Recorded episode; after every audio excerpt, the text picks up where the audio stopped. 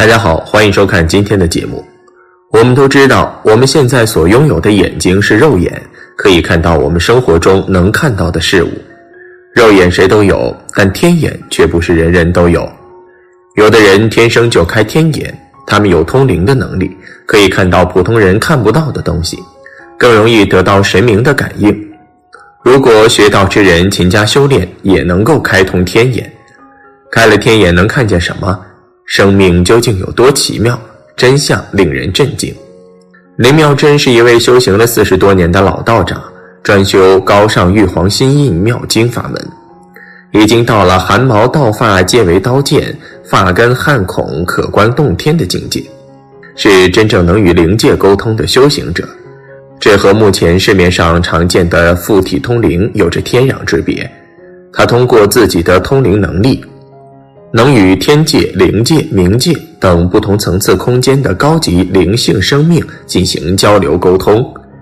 下面是他亲身与灵界沟通后获悉的点滴信息。林妙真与灵性生命沟通的报告已得到了诸位天眼修行者的印证。这些灵界传递出的信息，让我们认识到了生命的神奇美妙、宇宙的深邃浩瀚和天地人的大道法则。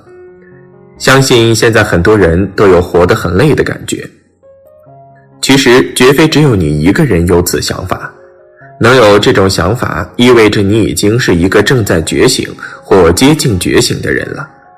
要知道，现在你所经历的一切，都是你的成父之力决定和安排好了的，都是带着一定的使命和任务来到这个世间的。对于普通人来说，应做到亲君子，远小人。见贤思齐，见不贤而内自省也。对于有大道根者，君子小人皆可备于我。他们能包容、欣赏、感恩自己不喜欢的人，甚至包括敌人，因为他们知道没有恶人，自己就不会成长和觉悟。而恶人中的不少人，当然只是一小部分，其实是背负了太多的恶因来充当恶人，以期唤醒大家的。大家原来就是一体的。当善恶在你眼中全无分别之时，你也就离得道不远了。一、关于人，小孩子出生时的哭声是至阳至纯之妙音。刚出生的那一刻，都会有天神护法位列周边，哪怕是不具善根的孩子，也同样有护法神。众神都会在此时欢喜赞叹人族的诞生。并赋予每个个体的气运，在天神护法看来，人身是上乘的修行佳气。小孩子生下来都是拇指在内，四指在外握拳的，这个是闭门的手印。小孩子生下来的信门是打开的，晚上不让小孩去外面，是因为小孩的天眼是通的，在小孩的潜意识中会记录三岁之前所有的事情，只是灵智渐弱。随着长大，很多事情被模糊覆盖。每一个人的道根就像一朵青莲，福德厚的人，青莲就漂亮脱俗。神明是不请自到的。一个人如果福德很厚，机缘一到，神明就把他接走了。所以一些大德的离世不必悲伤。如果福德浅薄，青莲就枯萎了，神明自然不会来接，来接的是黑白无常。所以，一些普通人的去世是对世人的警钟长鸣。杀生的果报期限就是无期徒刑一样，祖先杀生，后代得病，是杀生的报应。有的可以用钱去还，有的用钱也还不了。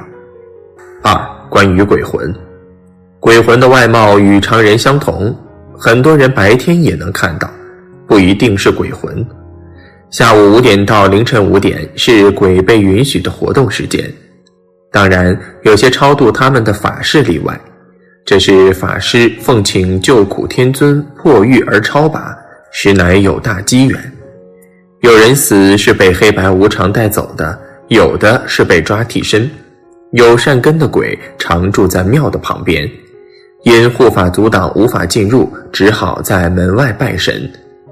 死于车祸的住在出事时的路边，一到三年要抓替身。不要破坏死人的坟地，坟地上有洞，死者就会觉得冷。没有坟地的鬼魂躲在山上、树上，害怕光和电磁辐射。供养的食物如果没有接塑料膜，就不能吃到。小孩子突然哭个不停，是因为家里角落站着一个鬼。狗可以辟邪，鬼就来不了。鬼跨区域要获得允许，城隍庙即可获得。道场要法师召请才能进去。鬼也做生意，准确的讲算是交易。鬼可以吸灵气成妖，也能幻化成人，而不能变化成人。三、关于畜生，家里有神堂后，可以给家里的畜生超度。猫在三天后往生，狗在第七天往生。家里的畜生没有缘分是不会来家里的。杀猪前引魂是无效的。养家的猫狗有善根的能看到神明。蛇如何修行？既有卵生，有胎生。蛇三年就有灵气，即一定要爬到某一个地方再爬回来，反复如此，三年之后就有灵气，可以在草上爬，在多少年就可以在草上飞。每天早上五点至七点大口吞气，吸纳天地日月星辰的精华，修炼久了就会结丹出来。龙的吐纳都是抬着头的。猪是先天元气，狐狸看月亮看一定的时间，就可以从月亮处吸收精气，就是民间常说的拜月。四、关于仙神，每个地方都有对应的城隍、山神、鬼神，他们都很忙。土地爷每一村都有一位，东北一带有的家庭有保家仙，修行高的仙家是有着相应的神职，在当地权力很大。土地山神听闻到道教老法师的法，就可以晋升级别，衣服颜色变得光鲜华丽。在老法师的道场，可以看见很多光团。举头三尺有神明，是千真万确的。五、关于妖灵，妖没有肉体，只能通过别人的肉体来吃饭。每年的三月初三这一天，真武大帝给妖界的生灵考试，来选拔其上升天界。雷公电母要出巡执法，这一天妖都很害怕。附体的妖灵很害怕听到人说天打五雷轰，魂飞烟灭，只要一听到就真的实现了。所以平时说话不能随便。六、关于神明，经书和符咒是神明赐予人们的功德和能量。神明加持时，有光气从头顶注入。把种子在神明前加持，产量会有所增加。世间很多神像的开光、为病人的祈福、为自身财运的加持等，都会有不同能量级别的神明到场。法师能量高，福主的机缘好，这个时候往往是神灵世界中的大人物到场。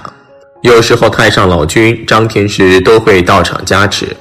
法师的状态差，福主的心不成。往往调动的只是本地的城隍或者土地神，就会造成当时法师效果好，一旦离开这个地方，立刻返回之前的状态。七、关于灵界生命，一个灵性生命是一个光团，充满空间而不占有空间。每一家都有灵性生命，要不请自来。灵性生命也很忙，比如大灾难来临时拯救人类，万物皆具灵性。家里的花跟他说话就开得快，催眠就是把某一个神识暂时从体内调出来，激发其本身原有的灵性。有人能以此回忆前世。人的恶念一产生，就会有恶果。境界只能体验，不能言说。人靠近，磁场会趋同。供养的钱很多用来消恶，就像将蒙在灵性上的灰尘擦掉。八、关于道法修行，我们在帮助别人的时候成就了自己。神明的加持不是直接帮，而是间接的。只要心和神明相应，只为众生，不为自己，神明都会有安排。如果发愿开始修习道法，就自然会走进一个修行的轨道。念经时一定要有自信，护持的神灵都是天尊派来帮助修行的。丢掉小我，得到大我；丢掉大我，得到无我。无我既是永恒，也是飞升。一定要先自度，再度人。有的事不是自己做出成就的，而是神明守护在做。自己所具有的只是一个心而已，修行就是在修心。人在读经的时候，对应的景象就会出现。光念不懂是不行的，看你自己愿不愿意开悟。光拜不修，光信不修，是在延误自己的天时，没有效果。帮助别人，使得自己修行最快，自觉才能觉人。人在抄经读经之后，都会感觉心底平静，如甘泉滋润，实则是邪神退去，天尊众神在对你欢喜赞叹，这是你接到的能量场而已。其实现实中可以看到很多的事情，只是碍于修行无法言明。言者谢天机甚重，有罚，且会被世人误认为违法。因此神通不宜多显，天机不宜多漏。修善修德不但是人间正道，更是三界之正道。此话唯愿远者自悟。好了，今天的分享就到这里，愿您时时心清净，日日是吉祥。期待下次与您的分享。